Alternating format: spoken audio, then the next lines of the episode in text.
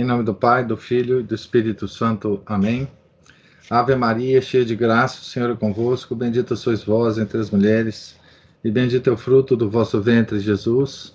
Santa Maria, Mãe de Deus, rogai por nós, pecadores, agora e na hora de nossa morte. Amém. São Felipe Neri, rogai por nós. Nossa Senhora de Fátima, rogai por nós. Em nome do Pai, do Filho do Espírito Santo. Amém. Então, nós estamos aqui na página 231 do livro do Iota Uno, com Manamério, no item 103, a somatolatria dos, nos fatos. A glorificação do esporte própria do mundo moderno e aceita pela Igreja, ainda que não em sua totalidade, sofreu um duro golpe com os eventos ocorridos nas Olimpíadas de Munique de 1972. Precisamente no que diz respeito ao espírito de filantropia e amor internacional que o esporte faria crescer nos homens. Aqui tem uma nota dizendo assim: os Estados Unidos não foram às Olimpíadas de Moscou em 1980 e a União Soviética não foi a de Los Angeles em 1984. Né? Já, já mostrando que não tem nada de, enfim, paz entre as nações. Né? Na realidade, naqueles jogos de 1972, né, prevaleceram sobre os sentimentos de filantropia e de humanidade duas paixões: a obsessão competitiva e os ódios nacionais. Observa apenas de passagem que na instituição original do Barão de Coubertin, as Olimpíadas eram uma competição entre indivíduos e não entre estados, enquanto agora se anseia e se glorifica a vitória do atleta sempre como vitória da Rússia, dos Estados Unidos, da Itália, etc. Durante as competições, as multidões que gritam, assobiam e, assobiam e cantam Dividem os ânimos e indicam ânimos divididos. Quanto à lealdade, 18 juízes foram destituídos por terem demonstrado parcialidade por seus atletas preferidos, e muitos atletas foram excluídos da competição por terem utilizado como estimulantes substâncias químicas proibidas. Mas a contradição que aterrorizou o mundo foi a atroz e traiçoeira matança de toda a equipe israelense por obra de terroristas palestinos, com a execrável decisão subsequente de não suspender as Olimpíadas. O motivo da decisão foi que, abre aspas, um ato criminoso não deve prevalecer sobre o espírito esportivo. Fecha aspas. É o habitual qui pro quo, tem uma nota, né? Uma coisa pela outra. É a, a tradução de qui é, pro quo. Refere-se aqui à comparação ilegítima de pessoas com coisas. Aqui é a nota do tradutor. Né? Não se trata de fazer prevalecer o crime sobre o espírito esportivo, conceito indeterminado sobre o qual os homens se põem de acordo precisamente por causa de sua indeterminação. Espírito esportivo, né? O que seria isso? Né?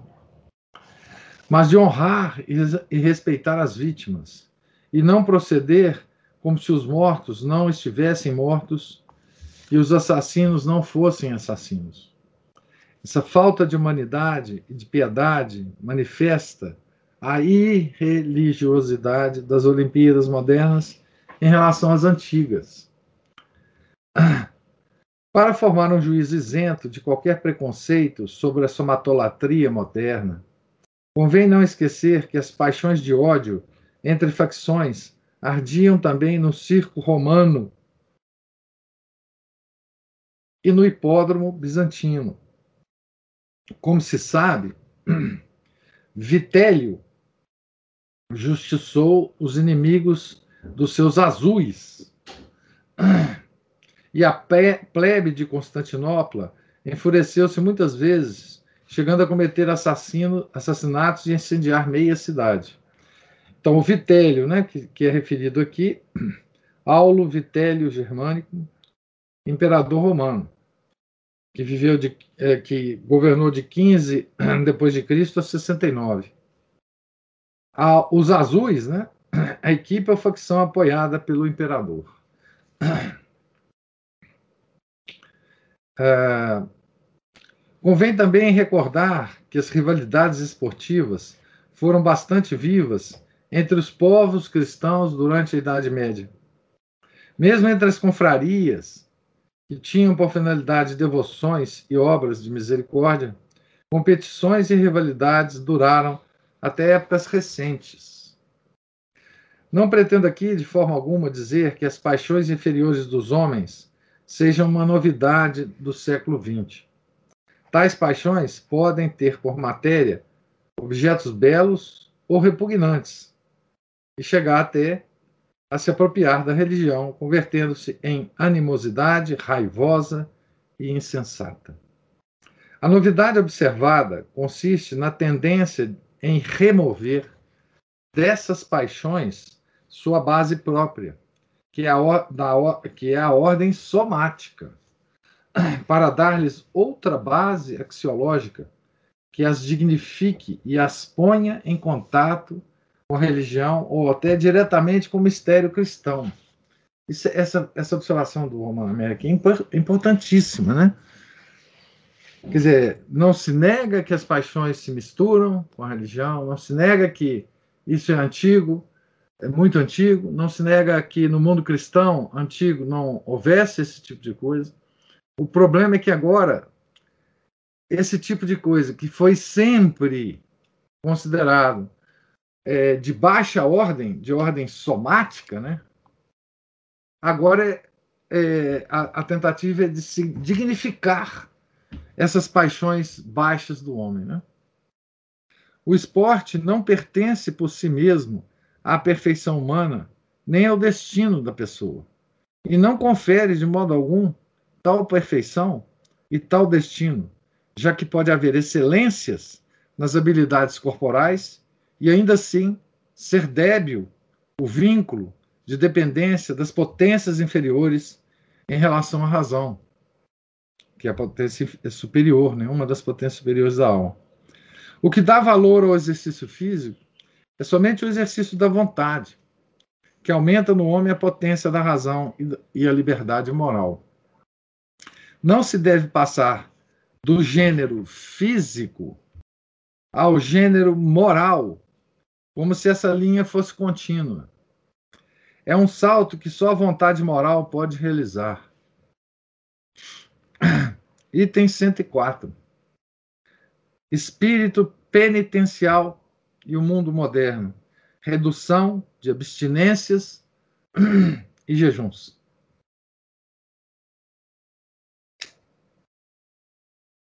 Com o avanço da somatolatria, retrocedem necessariamente, em consequência, o princípio penitencial e a exigência ascética próprios da religião católica. E em consequência, hein? Tá certo?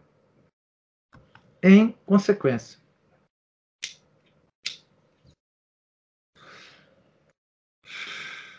O retrocesso parece começar com o indulto especial de 1941, que abrogava, durante o tempo de guerra, a abstinência de carne às sextas-feiras e todos os jejuns, excetuados os da quarta-feira de cinzas e da sexta-feira santa. Aqui nós vemos uma data anterior ao concílio, né? Tá certo? 1941, né? no, no auge da, da Segunda Guerra Mundial. Né?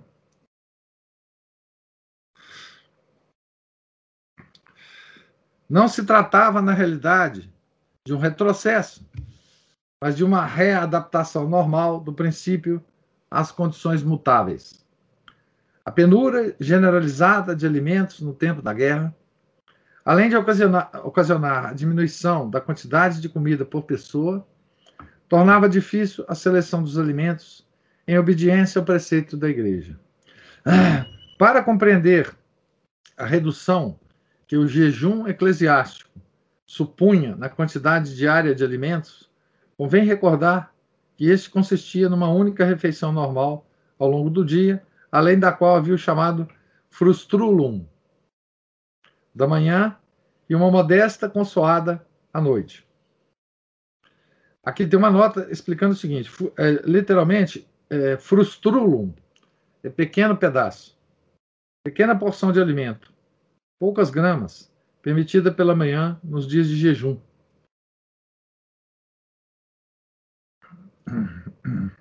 Como é, como a gente faz, né?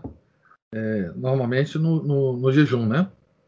O, o, a, os fiéis católicos que se ligam à, à tradição da igreja né, fazem esse mesmo jejum, né? Prescrevia-se também a seleção de alimentos e muitos tipos eram excluídos nos dias de jejum. Também o jejum eucarístico. Bom, esse é o jejum eclesiástico, né?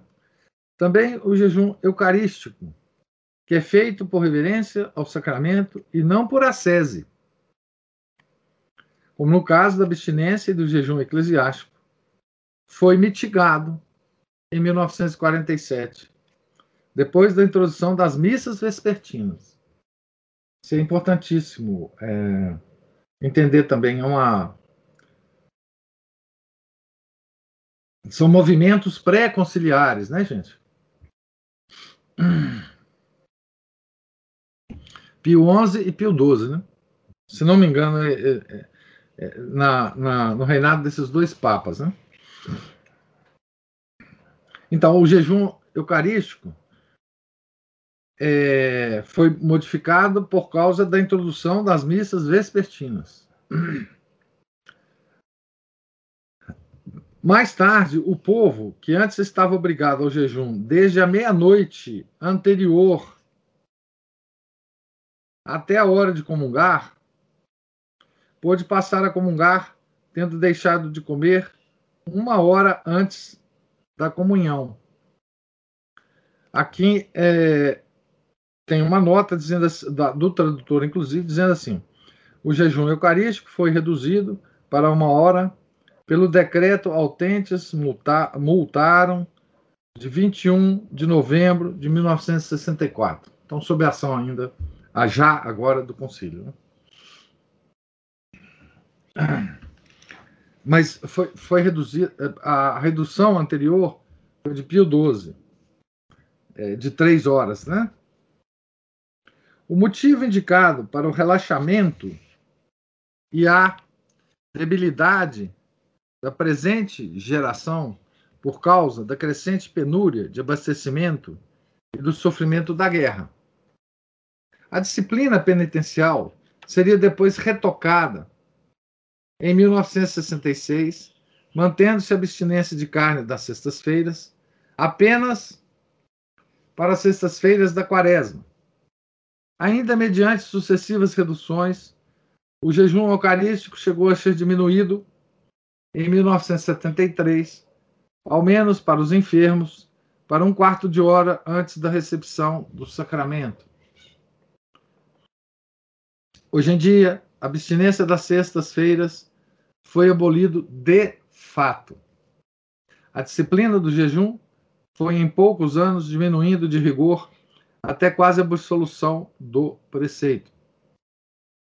Entretanto, houve um tempo como é notório nos registros eclesiásticos, no costume e no falar do povo, quando não apenas o jejum era universalmente praticado, mas até fixado pelas leis civis e considerado objeto de negociação entre os governos e a Santa Sé. Esse relaxamento produziu mais efeitos. Um deles foi de ordem linguística e vocabular. A palavra jejum mudou de significado, deixando de indicar a privação de alimento por tempo considerável, onde o estômago permanecia vazio, e passando a significar meramente o não comer, ainda que por poucos minutos. A nova acepção pode-se estar em jejum na nova, concepção, pode-se estar em jejum e saciado, e assim se aproximar da comunhão.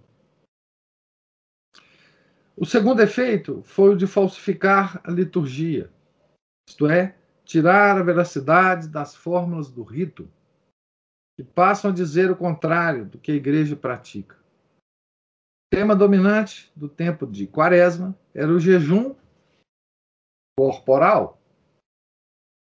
No prefácio quaresmal, por exemplo, invocava-se, abre aspas, Deus qui corporale e unio vitia comprimis mentem elevas virtutem largiris et premia.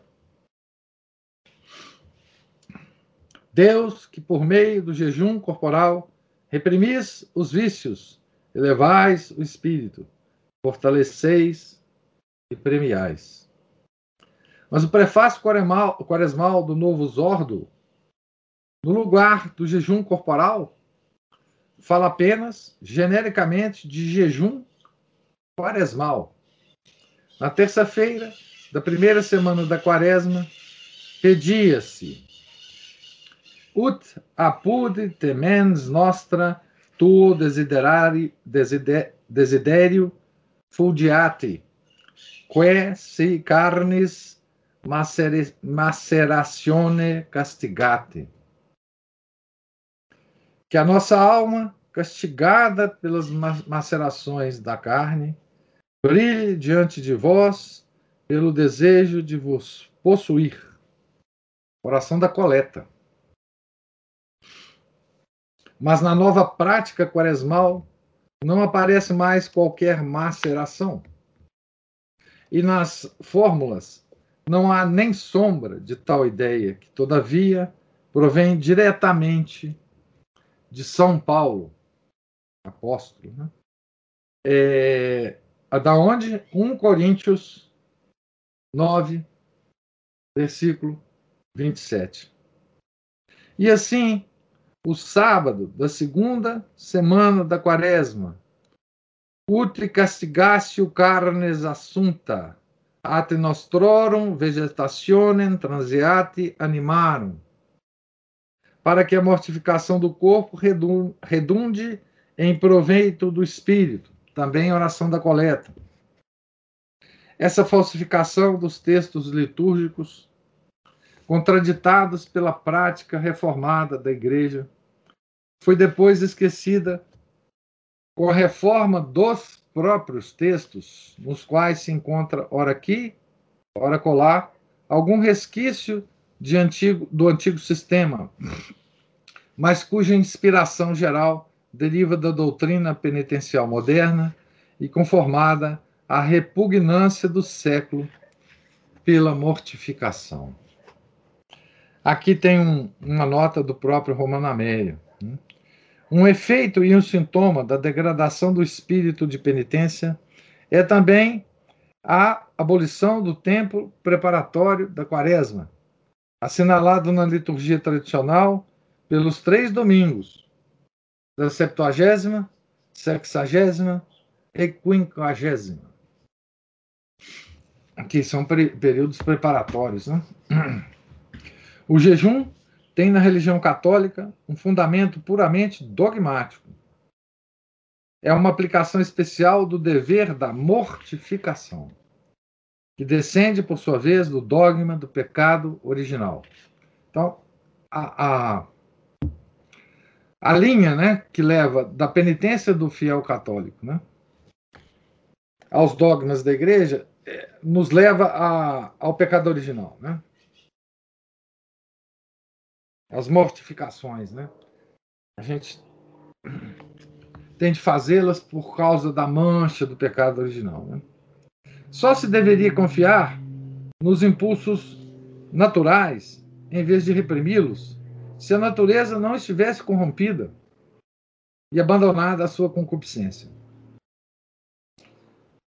Pelágio e Vigilâncio partiam da mesma negação desse dogma e São Jerônimo, na áspera polêmica contra Vigilâncio, caçoava justamente do seu adversário, chamando de dormitâncio, vigilâncio, né? É uma, é uma, uma, um nome até esquisito para um herege dessa natureza. Né? Dormitâncio. Queria assim dizer que esse fechava os olhos diante da condição, da condição profunda do homem. Todos os demais motivos dados pelos teólogos para o jejum descendem deste, deste motivo, né? O homem corrompido deve ser mortificado, a fim de que possa ser vivificado como nova criatura. É uma forma, como São Paulo, é, a expressão de São Paulo, né? É uma forma de crucificar o homem velho, né?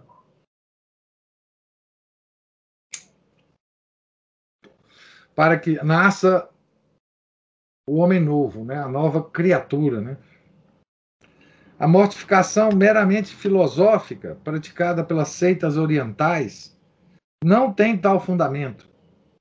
Nelas, o corpo é castigado por um motivo, por assim dizer, ginástico, para que deixe de sobrecarregar as operações da mente, o que faria se lhe fosse permitido.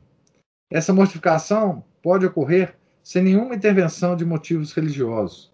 Ele está dizendo aqui aquelas coisas dos dos orientais, né, dos faquires, da própria do próprio fundamento da da meditação oriental, né, que é uma meditação que invadiu o Ocidente depois dos anos 60, por que será, né? É, e, e, hoje povoa, né, a mente das pessoas, né? É a meditação da, do yogi, né? Aquele cara de perna cruzada, né?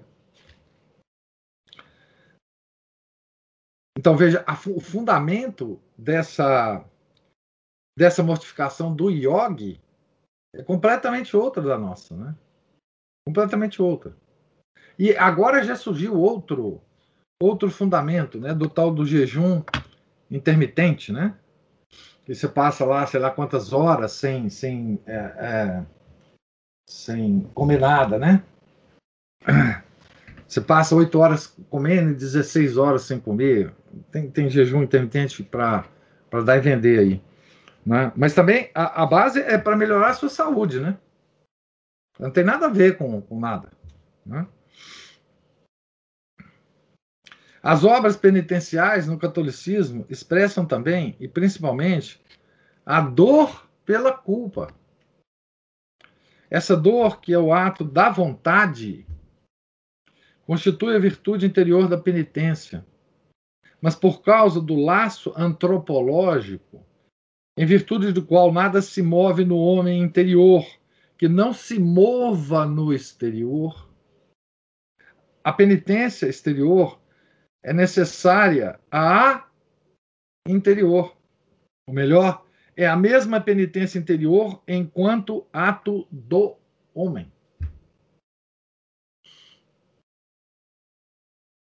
Então, aqui também tem uma coisa excelente nesse parágrafo, né, que é a questão é, de você demonstrar dor pela culpa. Que culpa? Pelo pecado original? Pela desorganização da, das, das paixões né, do ser humano? É, por um ato de vontade. Você não demonstra dor sentindo dor física. Não é? Você demonstra dor por um ato de vontade. Você reconhece por esse ato de vontade é? a sua culpa. Tá? Então, é, porque muita gente pensa que você tem que sentir dor, né? Sentir é, enfim, você fala, pô, eu tô aqui é, fazendo a quaresma, mas não estou sentindo dor nenhuma, não tenho sentimentalismo nenhum. Será que está certo?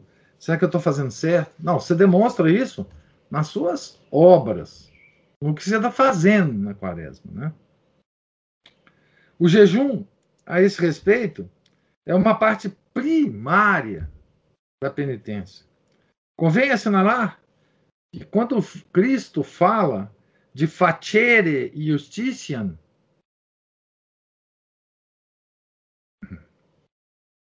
fazer justiça, exemplifica as obras da justiça com três somente.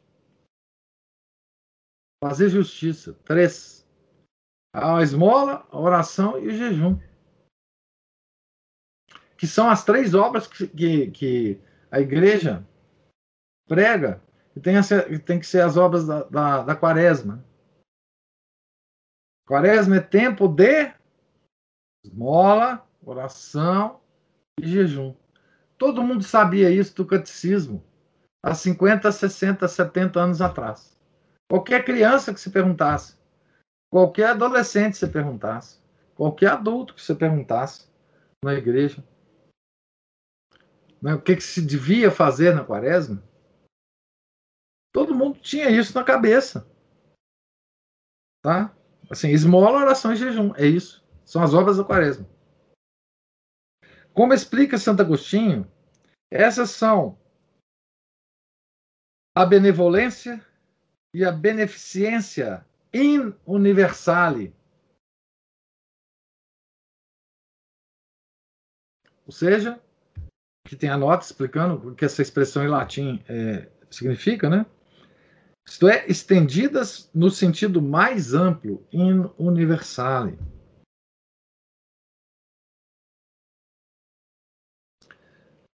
A aspiração a Deus in universale e a repressão da concupiscência in universale. Então, o que, que significa a esmola, a oração e o jejum, né? É a benevolência e a beneficência in universale, que é a esmola, a aspiração a Deus in universale, que é a oração, e a repressão da concupiscência in universale. Tá certo? Então, aqui tem a obra né, do, do Santo Agostinho, em que ele fala disso, né? De perfectione vitae homines. Que é a, que é a, que é a obra que, onde o Santo Agostinho fala disso, né? Então, isso aqui, gente, esses dois parágrafos, serve para um catecismo aqui nosso, né? Não sabemos nada disso, né? Que vivemos nesse mundo maluco. Esses dois parágrafos servem de pequeno catecismo para nós, né? Porque, enfim, é, porque nós já esquecemos isso, né? Nós estamos longe disso, né? É, Paulo VI no discurso de quarta-feira de cinzas de 1967, em Santa Sabina, na igreja de Santa Sabina, reiterou o ensinamento da igreja de que a penitência é necessária para a metanoia, estando a natureza corrompida, e para a reparação dos pecados. Metanoia é conversão, né? Mas o jejum não é apenas um aperfeiçoamento da virtude moral, desculpe, da virtude natural, da sobriedade, o que é conhecido também pelos gentios, mas algo próprio da religião cristã, que, tendo dado ao homem o conhecimento de seus males profundos, proporcionou-lhe o remédio.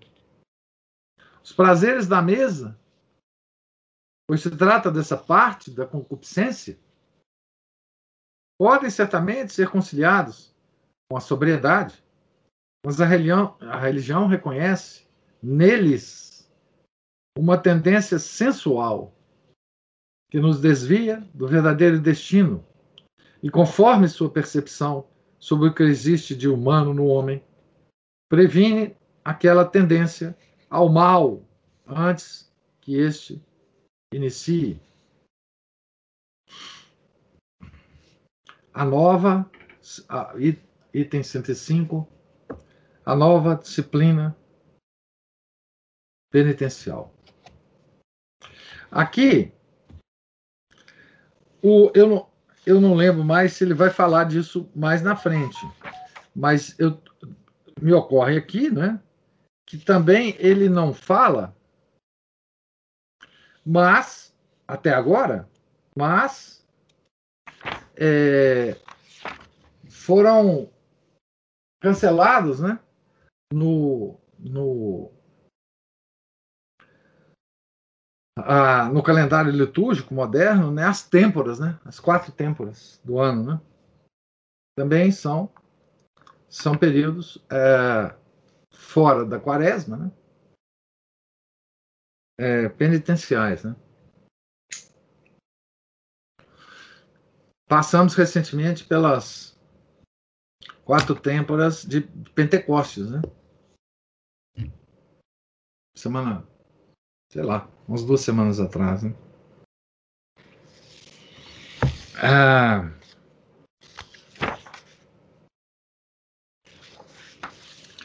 a nova disciplina penitencial.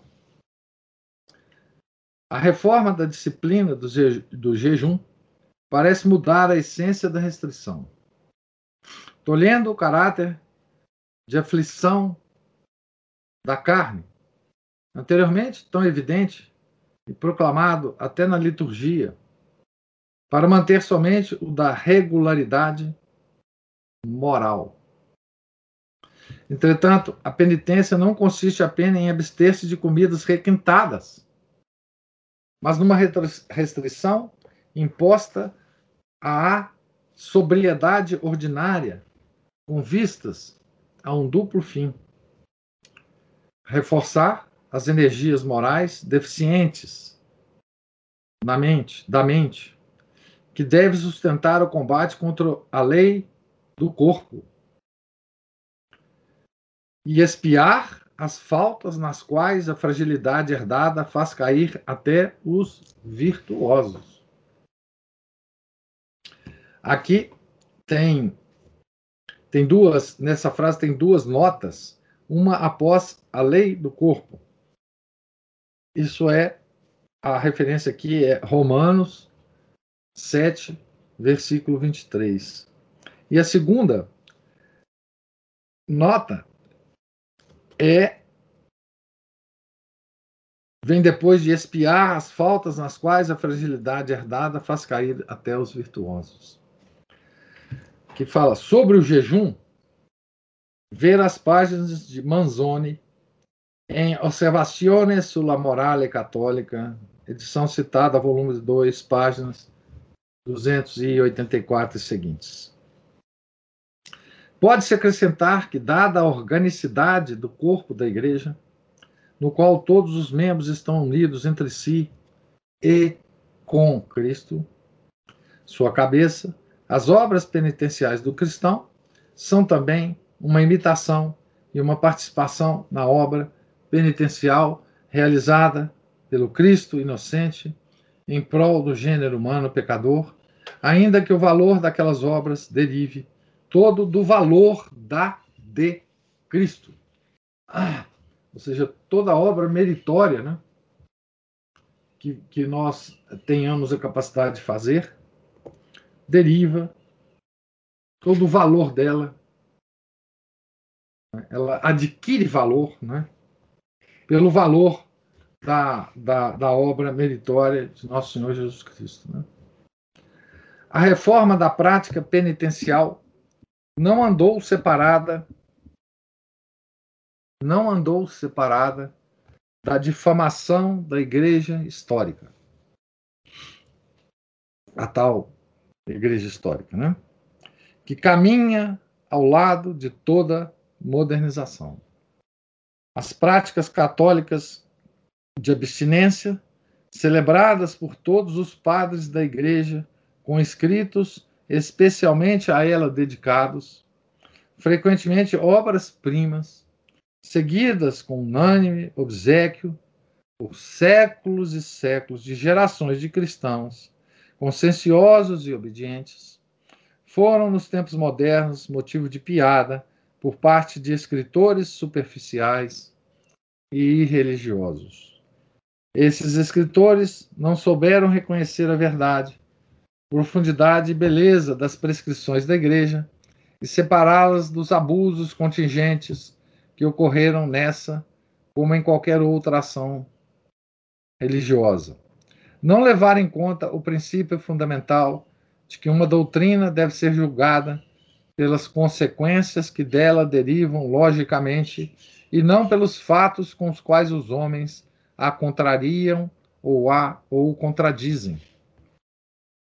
O ridículo a que se sujeitaram os preceitos da igreja em relação aos alimentos tem sua causa na aversão geral do mundo à mortificação dos sentidos e encontra depois um pretexto. Então a causa é essa e o pretexto no fato de que esses preceitos podem ser seguidos apenas materialmente, sem atenção nem intenção em relação aos, aos fins altamente morais a que estão ordenados.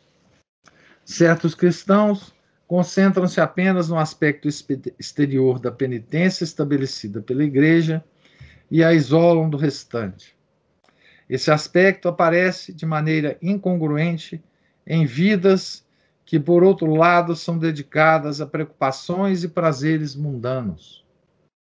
Assim, os espíritos superficiais e irreligiosos, confrontados com a dissonância entre esse fragmento de penitência e a totalidade do preceito, encontram motivo para depreciar a penitência como em todo, como um todo, e rir-se dela.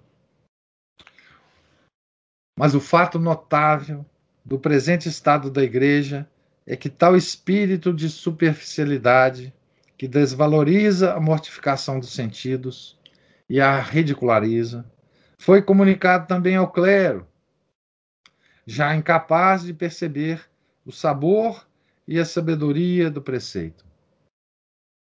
Para citar apenas um dos inúmeros exemplos que recolhi,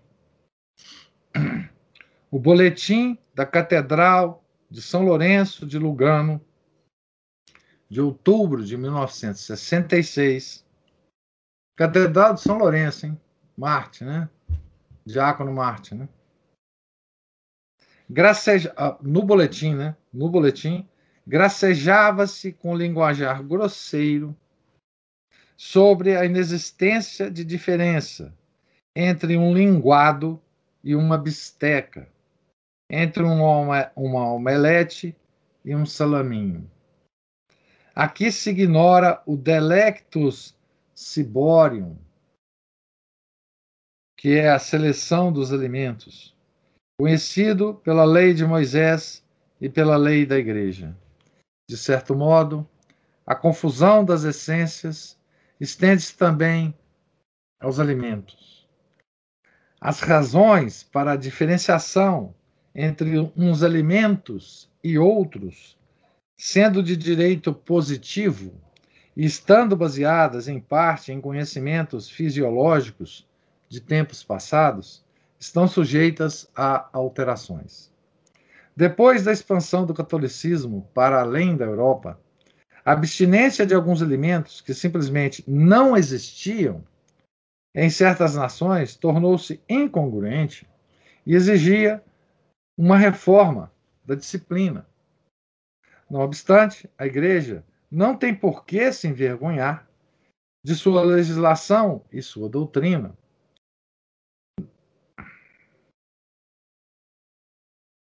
Não, da sua legislação e sua doutrina, não merece ser exposta ao ridículo. Esta sempre foi, de fato, razoabilíssima, fundada sobre a natureza, ordenada por Cristo, sancionada pela obediência de gerações que não eram mais brutas ou menos frágeis que a atual, apenas mais conscienciosas e menos sensuais. a, aqui nós vemos, né, nesse, nesse item 105, né, nós vemos uma tentativa de ridicularizar né, a, a prática penitencial da igreja, né? Uma das formas de você afastar os católicos é, da, da prática, né? A prática de uma mortificação, ela não é prazerosa, né? Aliás, ela é contra esse espírito de prazer que em nós habita, né? E já que você tem, né, argumentos, digamos assim, históricos entre aspas, né, para ridicularizar tal prática, isso afasta todo mundo dessas práticas, obviamente, né? É uma coisa óbvia. Né? E aqui ele fala também que isso não atingiu só os fiéis, né? atingiu em cheio ao clero. Ele dá um exemplo lá da. Vocês imaginam, gente, uma, uma paróquia, né?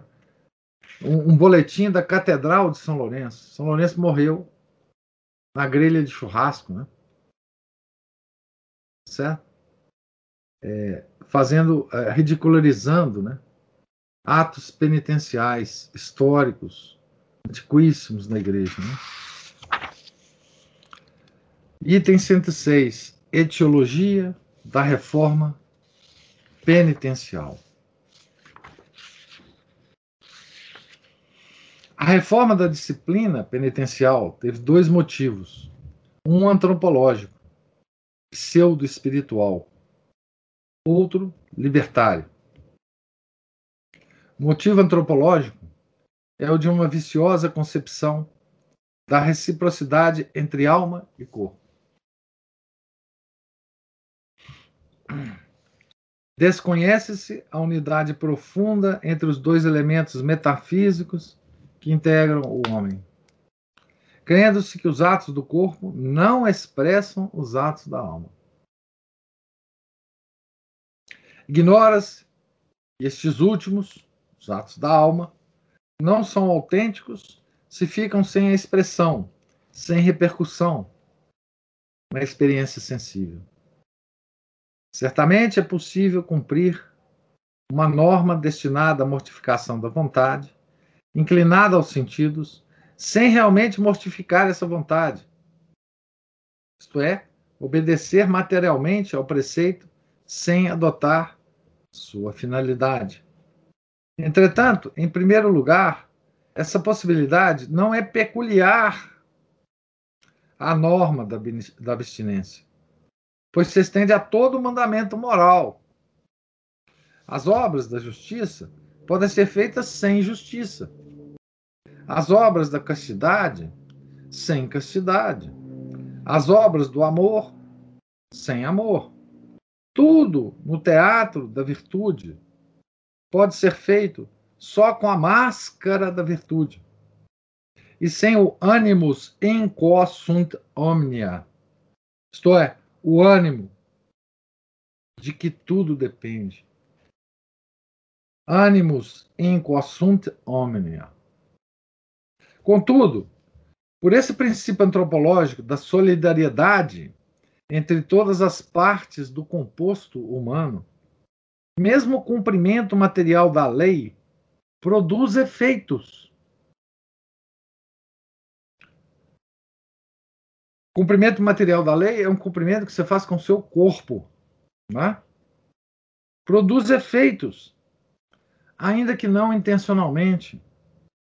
No corpo macerado, os impulsos dos sentidos ficam debilitados e sua contumácia contra as leis do espírito parece menos violenta.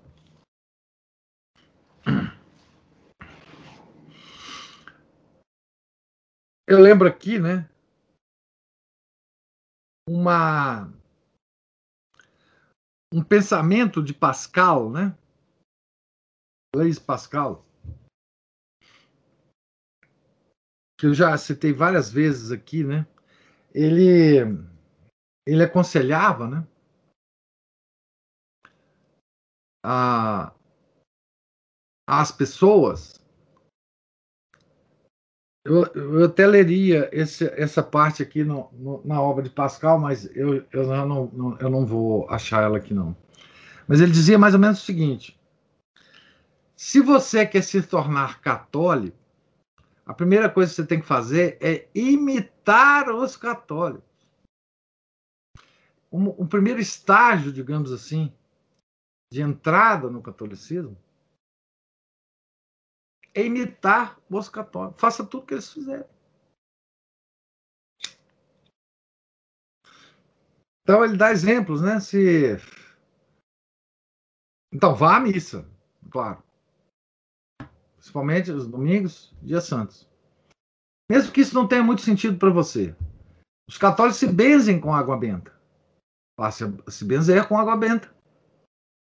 Então, esses, porque o Pascal sabia, na época dele ainda, essa, essa coisa não tinha degringolado tanto, né? Embora o Pascal não fosse o Flor né? Mas é, ele sabia o seguinte, que o, o, o homem é um composto né, de corpo e alma. E esse composto, as duas partes do composto, elas se influenciam mutuamente. Né?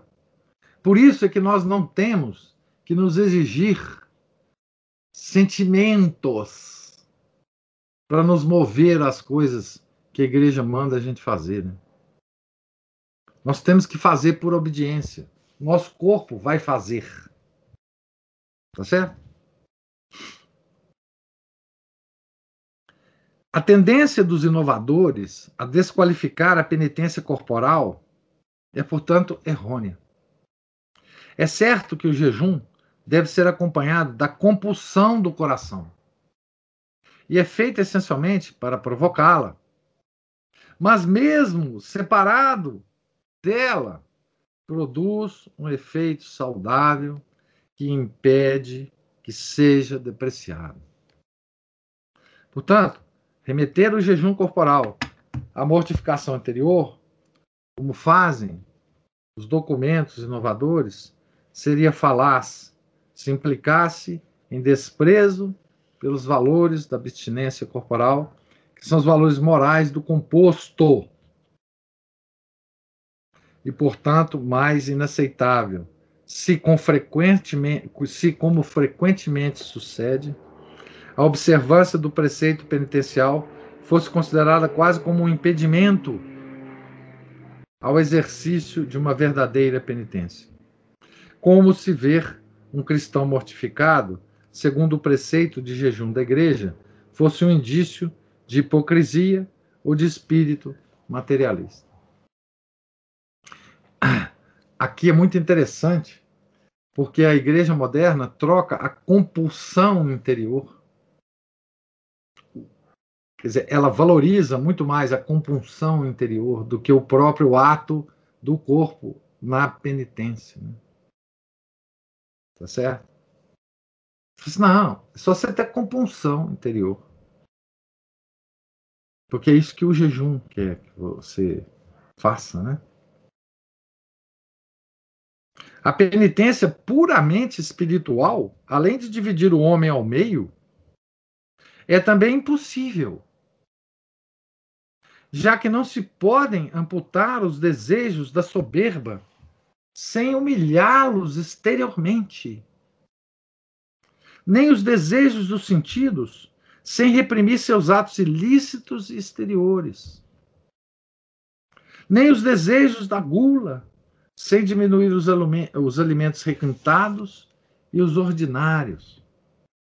O próprio Cristo, que condenou energicamente o jejuar enfate, isto é, apenas para mostrar, certamente não condenou por causa da exterioridade da mortificação, exterioridade necessária e intrínseca a ela, mas como ostentação soberba e respeito humano.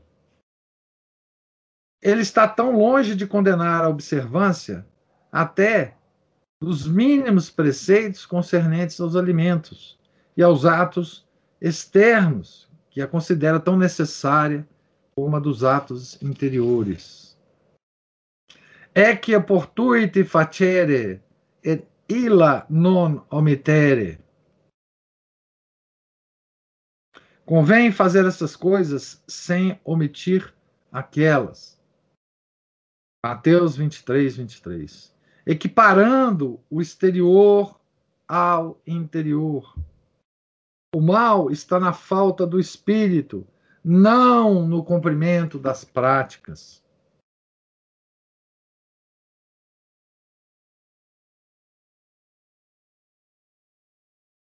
A Cristina fala assim: hoje toda manifestação externa da fé é criticada, é tida por hipocrisia. Até o Papa Francisco criticou, criticou isso no início do seu pontificado. Sim, sim, porque o que vale para esse pessoal, esse pessoal é gnóstico. A gnose aparece aí. O que vale para esse pessoal é a parte espiritual do homem.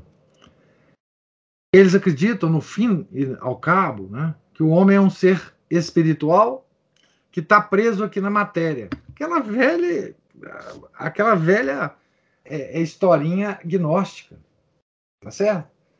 Que o corpo só nos oprime, que nós somos seres puramente espirituais. É o que os espíritas pensam também, né? Que enquanto a nossa religião, gente, a nossa religião, ela não é, não, como dizia o Chesterton, né? A nossa religião tem o verdadeiro materialismo. Depois do juízo final, nós vamos ter todos corpos. Tá certo? Nós vamos passar só um tempo, Telhada Chardin e, e, e companhia, né? Então, entre o nosso juízo particular e o juízo final, tem um tempo em que nós não teremos corpo. Mas esse tempo é um tempo limitado. O composto do ser humano é corpo e alma. Não tem jeito de ser diferente porque nós fomos criados assim por Deus. Anjos são seres puramente espirituais. Tá certo? Então, anjo não tem que fazer penitência, né? Nós temos, né? Então, não existe penitência espiritual. Existe penitência material que pode causar compulsão. É para isso que serve, né? Pode causar o sentimento de culpa no nosso interior. Certo? É para isso que serve. Pode causar a nossa tristeza pela, pelos pecados cometidos, né? Tá certo? Então, essa equiparação não se baseia na igualdade do peso moral entre abstinência de alimentos e abstinência de pecado, já que a primeira, sendo meio para a segunda, não pode ter o mesmo grau axiológico desta, claro. Baseia-se no princípio de obediência. Obediência que a reforma da disciplina penitencial debilitou, debilitou desculpe, substituindo os longos períodos de jejum preceituados outrora por um preceito de apenas dois dias e abandonando, de resto, o dever moral e religioso da mortificação, a liberdade dos fiéis, supostamente iluminada e madura. Não, os fiéis hoje são modernos, né, gente? Eles são maduros o suficiente, né? Não precisa de penitência. Nós não precisamos mais de penitência. Veja, nós estamos no século XXI, pô. Né? Isso é coisa antiga. Isso é coisa medieval. É? Quando João 23 promulgou a encíclica sobre a penitência, essa encíclica chama Penitentiam Agere, 1 de julho de 1962. Não houve, quando ele publicou, não houve proclamação nem de um grande jejum, nem de um só dia de abstinência preceituada de alimentos, diver, de alimentos, diversões ou prazeres mundanos. E quando Paulo VI instituiu, em 1971, um domingo de oração e jejum, muitos bispos, ao celebrá-lo, nem sequer mencionaram o jejum, remetendo tudo à interioridade. Você pode ir comer à vontade, você tem que estar interiormente é, em penitência, né? Tá certo? Ou seja, é uma coisa luterana, né?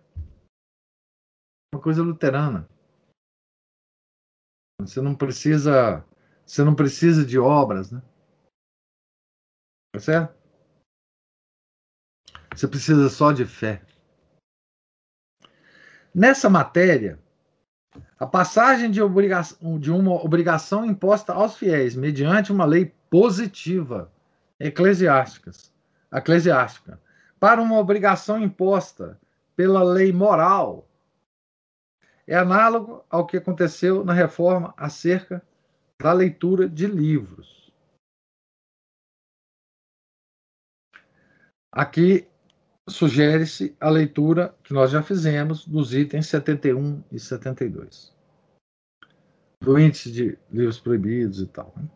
Os homens são remetidos aos seus próprios juízos, à legislação de sua própria consciência, elevando o princípio da liberdade sobre o da lei. Já Santo Tomás, respondendo a uma objeção, escrevia que os jejuns, abre aspas, não vão contra a liberdade do povo fiel. Antes, antes são úteis para impedir a servidão do pecado. Fecha aspas. Aqui tem a, a nota 36, tem a referência desse comentário. A objeção, cuja origem encontrava-se nos argumentos do espiritualismo herético da Idade Média, foi retomada por Erasmo, Erasmo de Roterdã. Cada cristão é livre, livre para jejuar somente quando julgue necessário em virtude de sua finalidade, que é a mortificação. É sobre essa, é, é sobre isto que Santo Tomás faz a objeção dele. Tá? É, discutindo com essa objeção, com essa, com essa, digamos assim, com essa ideia, é que o, o Santo Tomás escreve aquilo que nós acabamos de ler, tá? Note, espiri, espiritualismo herético da Idade Média, que é o espiritualismo dos, principalmente, né? É, introduzido por vários hereges, né? mas é, também os hereges da, da, dos franciscanos. Né? Esse espiritualismo é isso. Dizer, no, fim, no fundo, é gnose pura. É gnose pura. Né? É você considerar que uh, o homem é essencialmente a alma e não o composto. Esse erro está tá para tudo quanto é lugar, gente. Né? É, é uma heresia antiquíssima, pré-cristã. Nós já estudamos isso. Nós já vimos isso no livro do professor Orlando. Isso de considerar o homem como uma alma. Essencialmente a alma que foi encarcerada nesse corpo por um Deus mau é aquele dualismo teológico. Né? Isso, isso tudo é filho desse dualismo teológico, né? Que nós já estudamos, né? Isso é, isso é consequência do dualismo. Né? Nós somos um composto, né? Então, a exaltação da liberdade converteu-se em lugar comum da teologia pós-conciliar chegando até a marcar presença nas chamadas colunas de perguntas de leitores das revistas mais divulgadas, onde as questões eram respondidas por consultores teológicos. Aqui no Brasil teve um, uma revista dela que fez um sucesso enorme. Ai, meu Deus, eu vou ter que lembrar o nome dessa revista. Chama Perguntas e Respostas.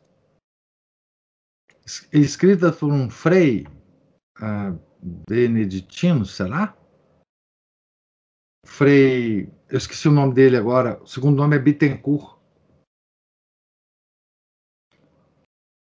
Não era redentorista, não? Quem? Estevão Bittencourt. Estevão Bittencourt, isso, quem, isso aí. É, pergunte e responderemos. Acho que é isso. Pronto. Eu, a, o cara respondeu aí na lata. Essa revista fez um sucesso enorme. Você assinava a revista. Eu cheguei a assinar essa revista. Os conservadores, professor. É, é, conservadores, né? Os conservadores são fãs mesmo da linha do Bento XVI, entusiastas, né? Do, isso, nós isso, também isso. fomos. Então, eles é. apostam muito nessa, nessa catequese de, desse Dom Estevão. É um grande é. mestre. Isso, isso. É...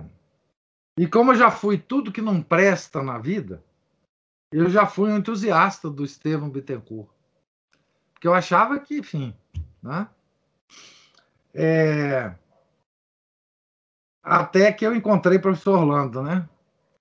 Se vocês colocarem, eu acho que vocês vão achar em algum em algum lugar aí, no site da Monfort, talvez, coloque aí professor Orlando Fedeli e Estevam Bittencourt.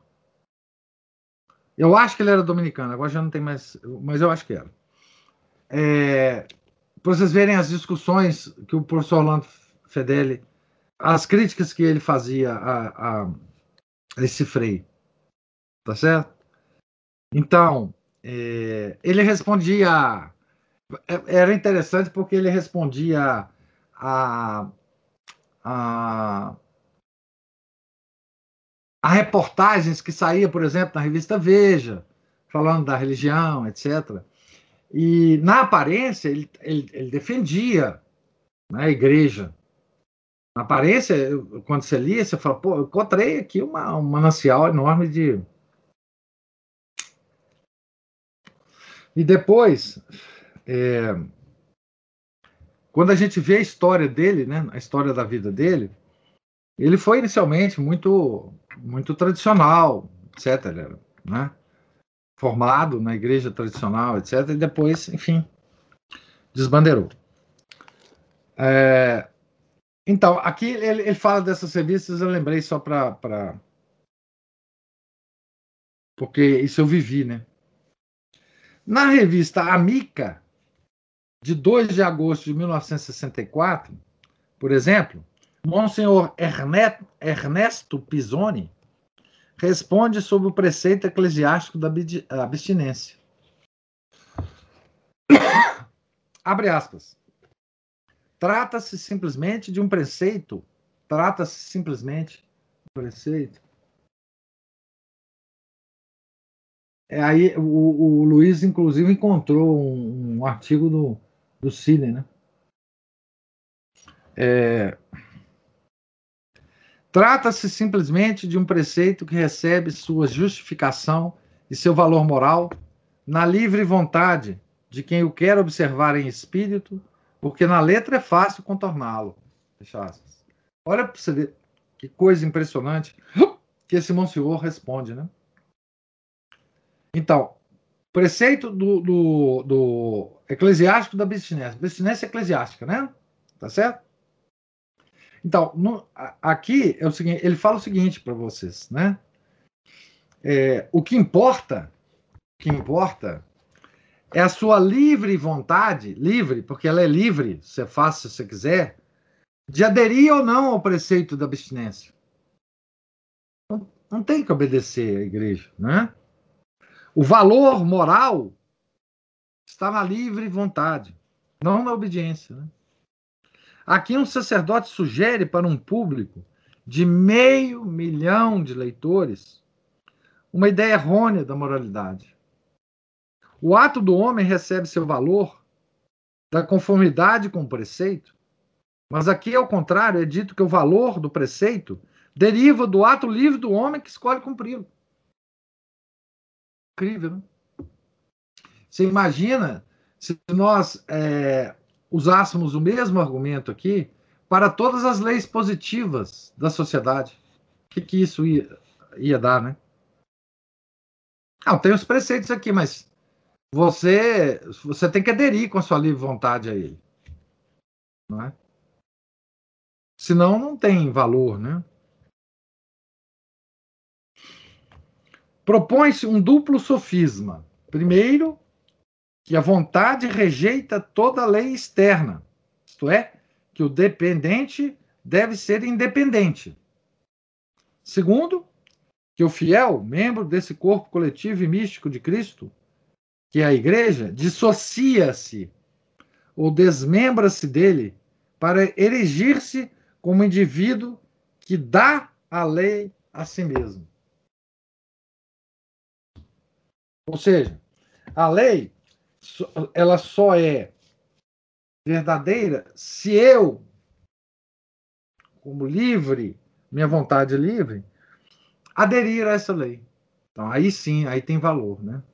Aqui o, o Luiz está falando, se debatendo nos ensinamentos do Beneditino, Beneditino no Estevão Bittencourt. Sim, sim. É. E tem também, tem, eu lembro de ler textos do do Orlando Fedeli, né? O Sidney sempre é muito mais engraçado, né? Do que os textos do Sidney são sempre muito mais engraçados do que os textos do professor Orlando, né? Penitência e obediência é o último item desse, desse capítulo uh, ah, 10 aqui. O relaxamento da prática penitencial tem se baseado na suposição de uma consciência ascética mais madura dos fiéis. Afinal, nós estamos no século XXI, né? E na intenção de espiritualizar e refinar a mortificação. Mas a suposição é desmentida pelos fatos. As populações cristãs de hoje geralmente gozam de uma abundância de prazeres sensuais e de satisfações mundanas.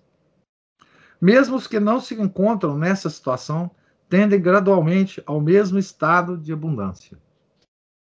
O fato é que, tendo a igreja reduzido as privações corporais para aumentar, como se vê, a humildade interior, o jejum desapareceu quase por completo da vida ordinária do povo cristão. É uma extravagância. A ideia do cardeal inglês Godfrey, que no mesmo momento em que ocorria a desaparição universal da mortificação, queria que até os animais participassem da quaresma. Gente, isso aqui eu não sei de que, que se trata, não, viu? Mas deve ter sido uma coisa sensacional isso aqui, né? Eu não sei do que, que ele.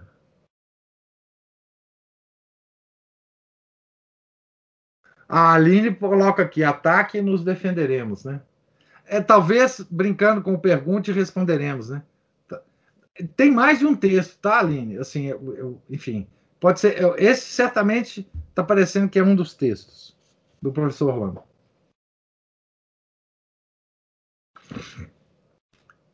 Enfim, como já observamos, com a decadência do preceito, descuidou-se descuidou também, descuidou-se totalmente do valor da obediência. Esse, na verdade, foi posto por terra e transformado em seu contrário. A penitência é necessária. Escreve o boletim de janeiro de 1967 da Catedral de São Lourenço de Lugano.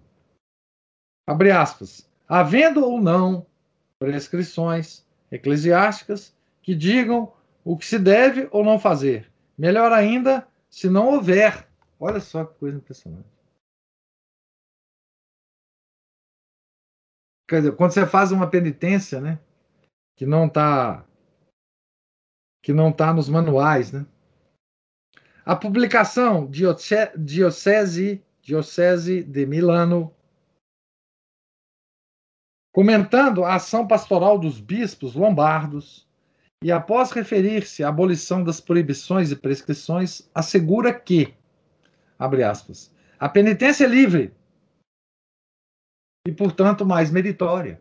Que coisa linda. Fecha aspas. Nessa nova doutrina, perdem-se três valores. Primeiro, o de fazer por obediência à igreja e do modo prescrito por ela, o que o dever da penitência impõe. Segundo, de realizar o ato penitencial não apenas individualmente, mas eclesialmente, como a liturgia do Vetus Ordo declarava, e submetendo a igreja à determinação da forma substancial desse dever. Terceiro, o mérito que provém da abdicação da própria vontade no que se refere à modalidade da penitência, abdicação que é por si mesma uma penitência. É a mortificação da vontade, né? Mas esses valores que dependem da submissão da vontade, às formas e aos tempos prescritos, prescritos já não são apreciados como naquelas épocas em que se pesavam em onças os alimentos permitidos e esperava-se o bater dos sinos da igreja para terminar o jejum. De fato, a congregação romana responsável, quando perguntada se a obrigação grave de observar os dias penitenciais se referia a dias penitenciais específicos ou apenas, ao número dos dias em conjunto, respondeu que se referia a este último. Ou seja, não aos dias específicos, mas a soma deles, né? Qualquer hora você pode fazer. Né? Essa pergunta deixa por conta da liberdade dos fiéis o tempo e a modalidade da mortificação corporal e também torna móvel o caráter sagrado que parecia associado à quarta-feira de cinzas e a Sexta-feira Santa. É, esse, quando eu li esse parágrafo, me ocorreu uma, uma coisa muito interessante. Aliás, duas, du, du, duas coisas. Né? Uma delas foi é, que eu li num, num, num livro de um americano o livro tem, tem um, um, título que, assim, eu ainda acho que. É Por que os católicos comem peixe às sextas-feiras? E esse livro ele conta vários casos, etc. E, e, e fundamenta, enfim, a, a questão da penitência. Mas ele conta casos muito interessantes de jovens, né? que nas sextas-feiras, é? jovens da década de 50, 40, 50 dos Estados Unidos, católicos, né? Que nas sextas-feiras, ali entre 11 e meia, a partir de 11 e meia da noite, né? sexta-feira, começavam a se aglomerar, né? É, em frente das lanchonetes americanas, dos, dos bares, etc. Porque a hora que tocava meia-noite acabou a sexta-feira. Então aí eles pediam sanduíche, enfim, se celebrava ali comendo alguma coisa que era proibida na sexta-feira. Né? Então, é... a segunda coisa da obediência foi muito interessante, uma experiência que eu tive é, na universidade, conversando com amigos não católicos, e a, até um ou outro católico estava nesse, nesse meio dessa conversa. É, e alguém me perguntou por que, que eu ia à missa todo domingo.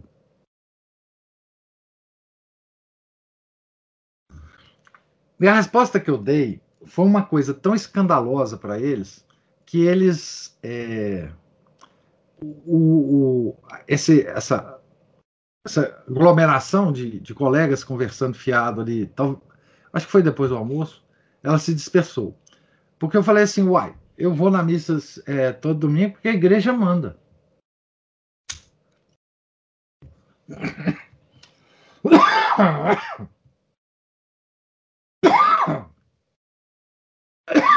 Essa minha resposta foi tão aterradora para eles, né?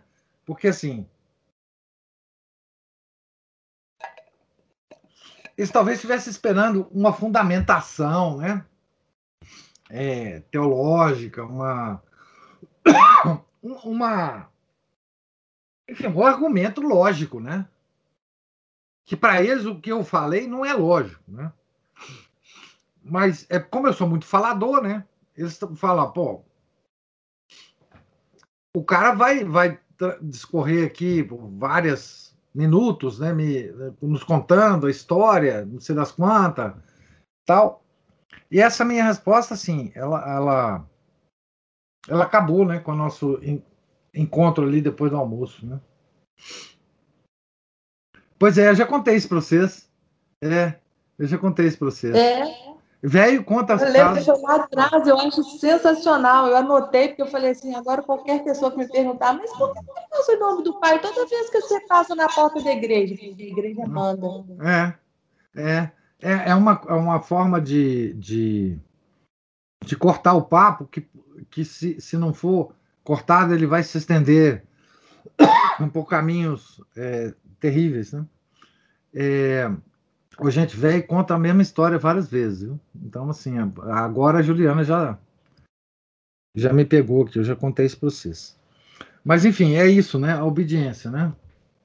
É, obediência é mortificação da vontade. Né? Obediência é mortificação da vontade. Enfim, a possibilidade de se converter, abstinência, em obras de misericórdia, com prejuízo do conceito de penitência quaresmal, foi institucionalizada em práticas como a do sacrifício quaresmal.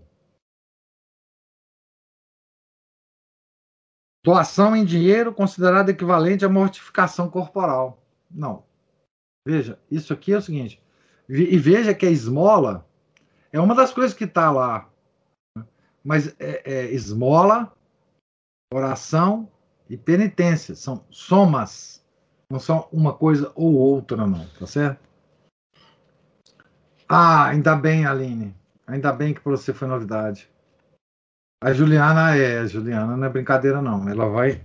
Ela. ela e ela acompanha e guarda as coisas, viu? Isso é que é, que é terrível. Ela acompanha e vai guardando esse negócio que a gente conta para ela. Então, o sacrifício quaresmal você troca. Você fala assim: ao invés de eu fazer abstinência de carne, eu vou dar um dinheiro para alguém aqui. Eu vou, sei lá, né? Vou fazer uma. E às vezes esse dinheiro que você dá é é propagandeado, né? Você vê, olha como é que o cara é caridoso, né? Então você já alimenta a soberba, já não faz a penitência e já está pavimentando seu caminho direto para o inferno, né? Tal sacrifício de dinheiro, substituto do jejum, tido por inadequado, inadequado aos tempos, não é, todavia, mais adequado aos tempos do que o jejum. De fato, sendo a sociedade cristã em grande parte rica e abastada, essa renúncia é de pouco valor, sem dizer que é sempre mais penoso cortar algo do corpo do que dos bens da fortuna. A confusão entre o penitencial e o não penitencial, considerados como uma mesma coisa, é professada explicitamente no decreto romano de 1966, que declara: abre aspas, podem ser considerados atos de penitência. Dois pontos. Penitência. Abster-se de alimentos particularmente desejados, um ato de caridade espiritual ou corporal, a leitura de uma passagem das Sagradas Escrituras, a renúncia a um espetáculo ou diversão e outros atos de mortificação. Que coisa linda, né? Esse decreto da igreja. Hein? A leitura não é um ato de mortificação. Leitura das Sagradas Escrituras, né? tampouco as obras de caridade. Perdido o conceito de penitência, tudo se converte em penitência. Também na mensagem de João Paulo II, para a quaresma de 1984, a quaresma é feita de obras de misericórdia, mas o jejum não é mencionado. Então, gente, é... eu lembro que numa das missas, não muito recentes até, acho que numa das missas da Quaresma, que o padre Daniel Marré celebrou aqui em Belo Horizonte, da Fraternidade São Pio X, ele fez uma, uma homilia sobre isso, sobre a perda da, da noção de penitência na vida cristã. Ele, ele se alongou bastante, inclusive, com essas questões né, de que os dias de penitência tinham sumido da igreja. Né? É, falou, inclusive, das têmporas, lembro bem que ele, que ele, enfim, ele enfatizou essa questão das têmporas, né? É, das sextas-feiras. Né? E, enfim, né? esse aqui, então, é o término do capítulo 10. Que vocês vejam, gente, quando a gente fala de crise da igreja, quando a gente fala de crise da igreja, a gente, às vezes, a gente é, fica com a nossa atenção focada apenas nas, nas, nas coisas mais aparentes, assim, nas coisas que, que são de, de repercussão. Ah, uma declaração de um Papa X, o Papa Y, uma, uma. Mas essas modificações subreptícias na disciplina do fiel, elas são muito mais arrasadoras do que qualquer outra coisa. Porque elas compõem o quadro, entendeu? Elas compõem o quadro, né? Se você vê essa, digamos assim, esse esquecimento da penitência. Esse esquecimento da penitência compõe o quadro da missa nova. Porque na missa nova, o, a, a celebração do sacrifício já não é mais celebração de sacrifício. Então, o sacrifício de nosso Senhor Jesus Cristo, que é o modelo de todas as penitências, né? feito por uma por, um, por, Deus que não precisava de fazer penitência, fez por nós, para nos salvar. Esse esquecimento, junto com o relaxamento da, da, da lei positiva da igreja em relação às penitências, ela compõe um quadro geral, que não é só o fato do fiel estar indo assistir um culto deficiente, mas é que essa deficiência do culto ela se propaga para a vida cotidiana desse fiel. Tá Porque se ele esquece a cruz de Nosso Senhor, se esquece o sacrifício de Nosso Senhor, e se também a igreja não faz com que ele não tenha uma lei positiva que o obrigue a fazer ele próprio sacrifícios de, de nenhuma natureza, isso desaparece da mente do homem moderno, do fiel católico moderno. É? Penitência. E porque desaparecendo a penitência, desaparece também a ideia do pecado original. Né? Então, se desaparece a ideia do pecado original, veja como é que as coisas estão encadeadas, né? Se desaparece a, a ideia do pecado original, a ideia de salvação universal fica muito razoável e muito sedutora. Todos nós seremos salvos. A ideia da inexistência do inferno também fica muito razoável. Vamos convir, né? Tá certo? Então, tudo isso é um composto é, da crise em aspectos que a gente, às vezes, não, não liga, né? Não liga. e não liga, uma coisa curiosa, né? Não liga nem quando a gente se aproxima da tradição. Principalmente aqueles que se aproximam da tradição por razões estéticas da missa. Então, eu acho essa missa mais bonita. Mas se você fala para esse cara, né, que está chegando lá, na missa antiga, falou: isso aqui é um pacote completo, tá? Não, não dá. Isso aqui é um pacote completo. Essa missa aqui faz parte de um pacote completo que vai te exigir um porção de outras coisas. Fala, não, então vamos embora. Tô fora. Tá certo? Eu tô fora porque isso aqui. Eu só queria assistir esse negócio bonitinho aqui. Não pode, não? Não, não pode, não. não. Porque se você assiste um, um, um, culto que enfatiza o sofrimento do nosso Senhor Jesus Cristo, você não está livre desse sofrimento, meu cara. Você não está livre desse sofrimento. Então, e muitos participam da missa e parece que, que, que, que, que isso não, não, não atinge a vida dele, né? Enfim, se ele está procurando a missa por uma, por uma razão estética, né? É que a missa é tão poderosa, é que nós que assistimos à missa recebemos tantas graças daquele rito, mesmo as pessoas mais é, desavisadas, elas começam a mudar de vida, né? Muitas chegam lá por razões estéticas e transformam a vida, né? Graças a Deus, né?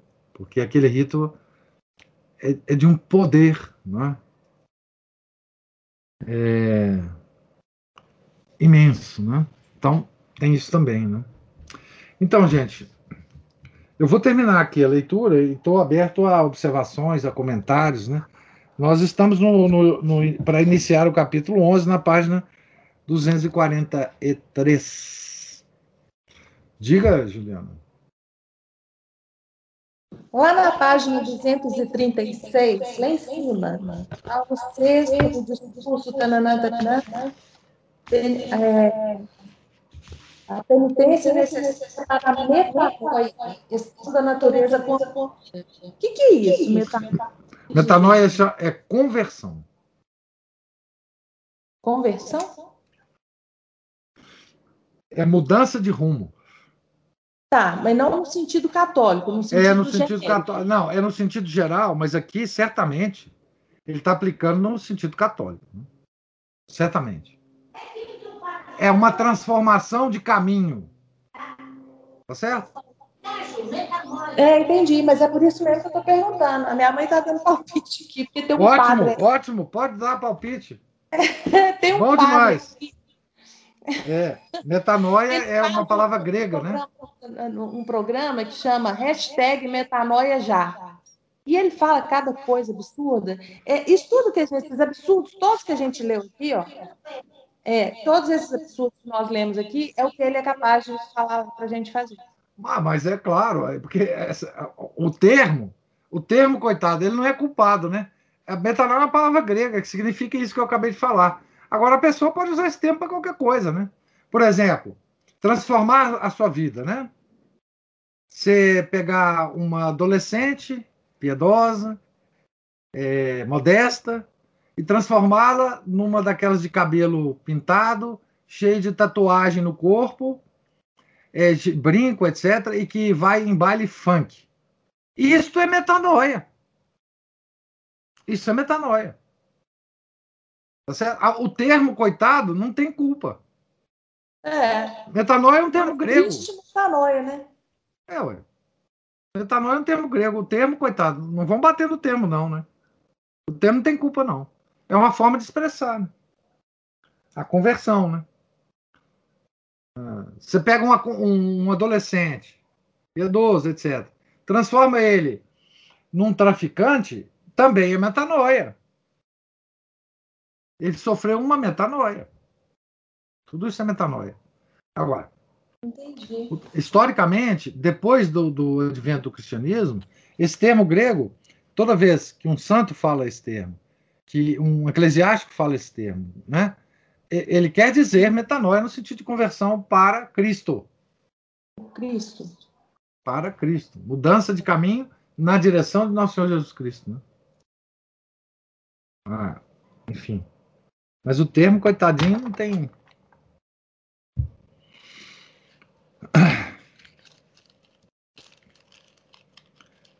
Mais alguma observação, gente?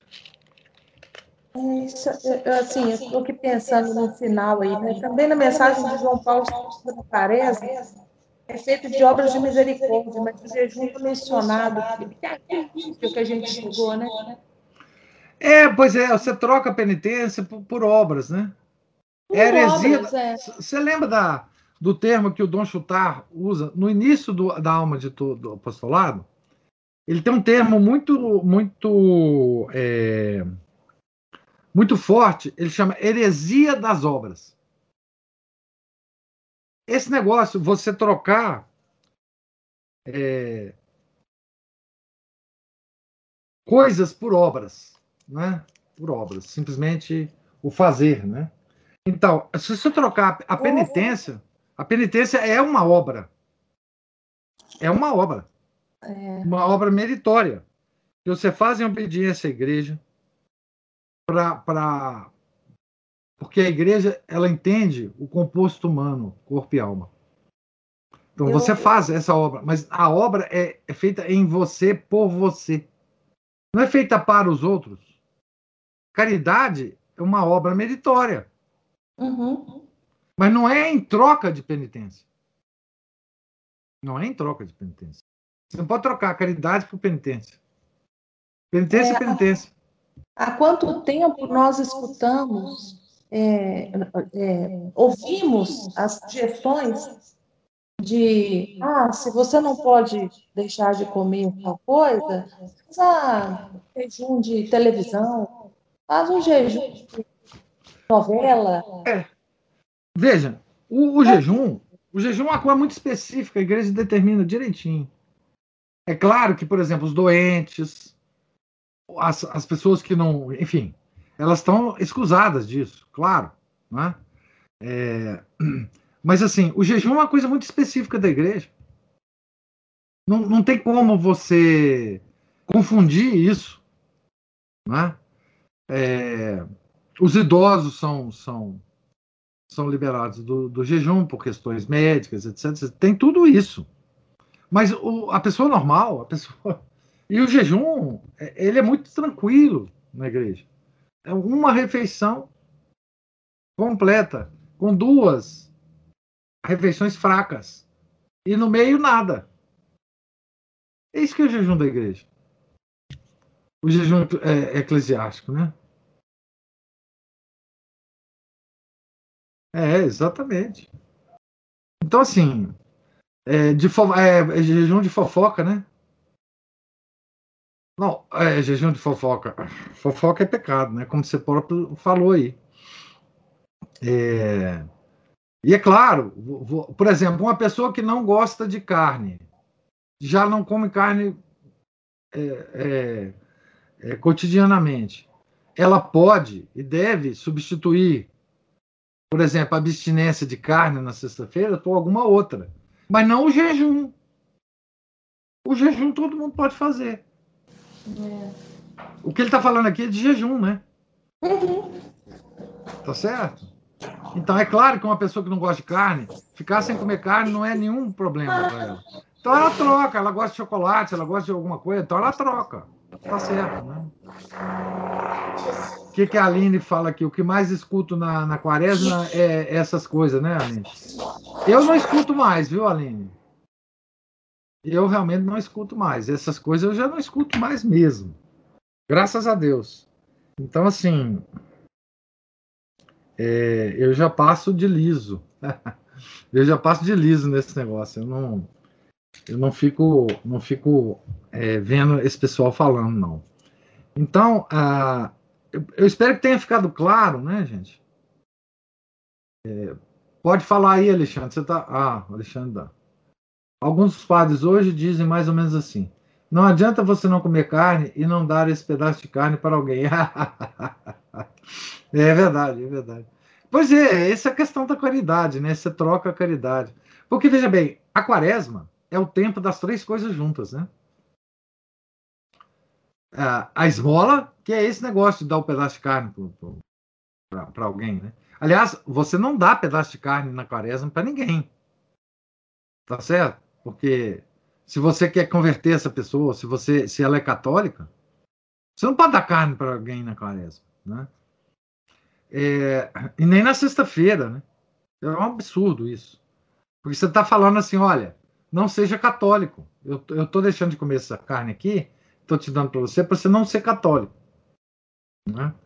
Agora, na quaresma, você tem o, o, o, o jejum, tá? A esmola e a oração. Então, você, é isso mesmo, você, é as, as três coisas juntas, né? Chegou a visita. Juliana, vá. Vá, minha filha. Vá. Muito obrigado pela, pela presença. Mas é isso, né?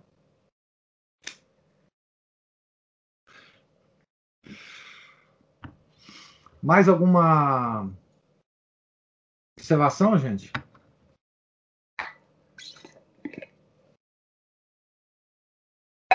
Então, Deus lhes pague a presença, a paciência, não é? E tenham todos um, um santo final de domingo, uma santa semana, se inicia amanhã, né? E no próximo domingo, talvez eu não possa, mas eu aviso para vocês. É... Nós estamos na página 243, tá certo? É... Fiquem todos com Deus. Em nome do Pai, do Filho e do Espírito Santo. Amém. Ave Maria, cheia de graça, o Senhor é convosco.